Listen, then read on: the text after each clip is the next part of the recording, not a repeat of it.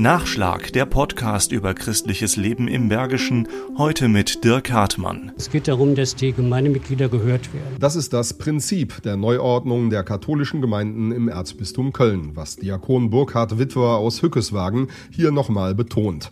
So waren auch die Vorschläge des Erzbistums im April gemeint. 180 pastorale Einheiten sollen auf 64 reduziert werden. Da sollen die Gläubigen vor Ort in der Diskussion aktiv Veränderungen mitbestimmen. Da müssen wir wir umdenken, gewohnte Wege verlassen und uns da einsetzen für diese Kirche der Zukunft. Allerdings haben die Gemeinden Hückeswagen und Rade vom Wald teils mit Schrecken den Vorschlag zur Kenntnis genommen, eventuell getrennt zu werden.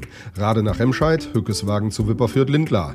Da hat Henry Wuttke, Verwaltungsleiter in Hückeswagen, eine klare Meinung. Ich fände es sehr unglücklich, wenn der bestehende Kirchengemeindeverband Rade vom Wald-Hückeswagen auseinandergerissen würde, damit ein Teil jetzt ein Anhängsel an eine Großstadtgemeinde wird und der andere Teil Teil eine kleine Gemeinde in einem großen Verbund ist. Deshalb hat Hans-Georg Beißel vom Kirchenvorstand in Hückeswagen auch eine klare Tendenz festgestellt. Die Diskussion ist im Gange, aber ich denke, dass viele dafür sind, dass äh, der Nordkreis eine pastorale Einheit bildet, also gerade vom Wald, Hückeswagen, Wipperfürth, Lindlar und Marienheide. Klar schreckt viele die Größe ab für einen Seelsorgebereich, Diakon Burkhard Witwer erklärt. Auf der einen Seite wird die Einheit größer, aber das ist mehr die Ebene Ebene, die uns Hauptamtliche betrifft, wo ich beerdige, ob in Lindler Hochkeppel oder in Rade vom Wald Vogelsmühle. Aber die Engagierten vor Ort sind entscheidend, die Kirche lebendig zu halten. Und das ist die Chance, dass sich jetzt welche finden, die merken, hu, da kann ich gut gestalten. So die positive Herangehensweise. Aber Verwaltungsleiter Henry Wuttke bekommt im Gespräch mit den Ehrenamtlern da natürlich auch eine gewisse Angst mit. Wenn man das von außen betrachtet, kommt man sicherlich zu dem Schluss, dass die Ehrenamtler eine Verantwortung übernehmen müssen, die